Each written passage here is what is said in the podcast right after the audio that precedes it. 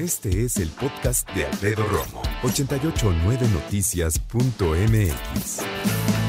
Platiquemos acerca del cierre de escuelas que ha afectado los hábitos alimentarios de los pequeños según la Universidad Nacional. Sí, como los chavos no están ahorita en la escuela, y pues le dan vuelo de hilacha a la comedera. De hecho, no solo los niños, ¿verdad? Nosotros también. Pero el punto es que sí, le estamos entrando mucho y a todo. En México, dice la Universidad Nacional, se debe evitar la exacerbación de la obesidad infantil durante y después de la pandemia. ¿Por qué? Porque como las escuelas están cerradas, se han visto afectados los hábitos alimentarios de los pequeños y no hacen ejercicio. La actividad social y el juego entre niños ahorita no se está dando. Yo sé que en tu caso, por ejemplo, tus pequeñitos te preguntan por sus amiguitos, sus amiguitas, que tienen ganas de verlos, que tienen ganas de jugar, y pues cómo no.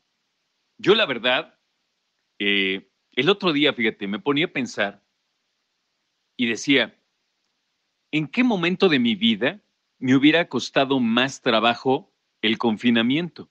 Porque ahorita, bueno, claro, me cuesta trabajo, pero te soy sincero, yo lo llevo bien, estoy tranquilo, me siento a gusto, pero debo decir con toda honestidad que en otro momento, híjole, ¿sabes cuándo? En la universidad, cuando quería estar todo el santo día con mis amigos y todo el santo día afuera, o como adolescente, me hubiera costado muchísimo trabajo.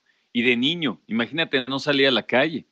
Yo que sí fui de la generación de salir a la calle y estar todo el santo día jugando. No, me hubiera costado mucho trabajo. Y sí, yo quiero que me, yo creo que igual me hubiera tirado a la comedera, ¿eh? la verdad. Pero bueno, esto dicen especialistas de la UNAM y de acuerdo con estadísticas de hace tres años, en 2017, que por cierto, este, presenta, presenta precisamente Georgina Cárdenas, quien es la experta de la UNAM que da cuenta de esta investigación. En el país, 33.2% de los chavitos de 5 a 11, de 11 años, perdón, de 5 a 11 años tenía obesidad, de 5 a 11 en 2017.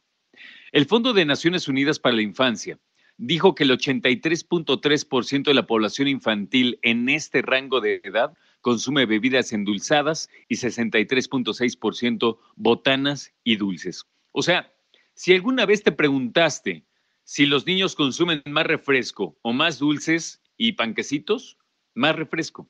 83.3% de los chavos lo hace en contra del 63.3, 63.6 que come dulces y botanas. Bueno, alertan que entre los pequeños se ha incrementado el sedentarismo. No hacen nada, ahí nomás sentados viendo la tableta, el videojuego. El tiempo frente a una pantalla, sea la tele, sea el videojuego, sea la tableta, sea el celular, y la cantidad de sueño son los factores que estimulan la obesidad. Dicho de otra manera, y ahí te va, niña o niño que se la pase viendo la pantalla, la que sea, pero una pantalla, y que no haga ejercicio y que no duerma bien, adiós. Ahí te va directo. Un chavito chavita hoy que esté despierto, viendo la tableta, el celular, la tele, a las nueve de la noche, ya está mal. Porque es muy tarde para un chiquitín de cinco años. Y los papás, híjole, qué palabra usar, porque me tuve que aguantar, la neta. En la irresponsabilidad total, diciendo, no, es que mi hija, mi hijo, mira, es como su papá, se desvela, le gusta la chorcha, la fiesta, ¿no? Le gusta estar despierto. No, mi hijo no se duerme antes de las 11, dicen muy orgullosos. Por Dios, está afectando su crecimiento y su desarrollo intelectual. Sí, a ese nivel. De hecho, la, investigadora dice que la obesidad infantil afecta la conducta de los pequeños y provoca la baja autoestima. Les da estrés, les da ansiedad, lo acosan o la acosan en la escuela. Y de eso tú y yo sabemos, no nos hagamos. ¿no? Entonces, esta investigadora, la doctora Cárdenas, dice que junto a un grupo de trabajo en la Facultad de Psicología crearon la plataforma digital gratuita que se llama Un, dos, tres por mí, como en el juego, ¿no? Que en sus dos primeros años que lleva ya ha tenido resultados que ella califica como prometedores. Fue lanzada en mayo de 2018 con el objetivo de mejorar los hábitos de alimentación de los pequeños, de padres y también de maestros, no se hagan.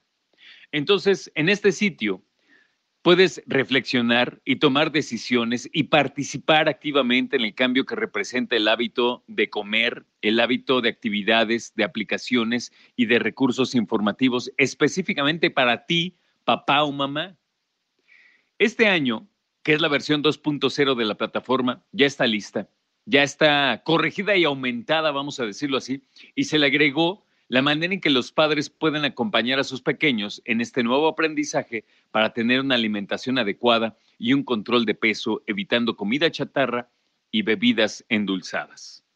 Así que la situación está así y la situación es también así de clara, para que la tengas en cuenta y para que puedas ser partícipe del cambio con tus chavos y empezar a hablar a otro nivel de lo que significa precisamente una buena alimentación.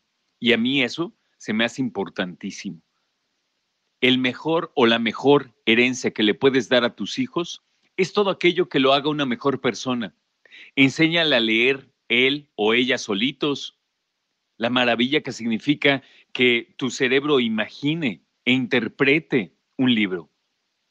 La maravilla que significa jugar un ratito solos inventarte un pueblito, armar una cosa, armar una historia, jugar con las muñecas y con los muñecos de acción, que hoy ya se mueven para todos lados y pues, están muy elaborados. También, obvio, la maravilla que es aprender a comer bien, y no solo comer bien, sino entender qué es lo que hace este alimento que tienes en la mesa en tu estómago y por ende en tu sangre, en tu cuerpo, en la energía no lo dejes al lado, ¿ok? Un, dos, tres por mí se llama la plataforma. Escucha a Alfredo Romo donde quieras. Cuando quieras. El podcast de Alfredo Romo en 889noticias.mx.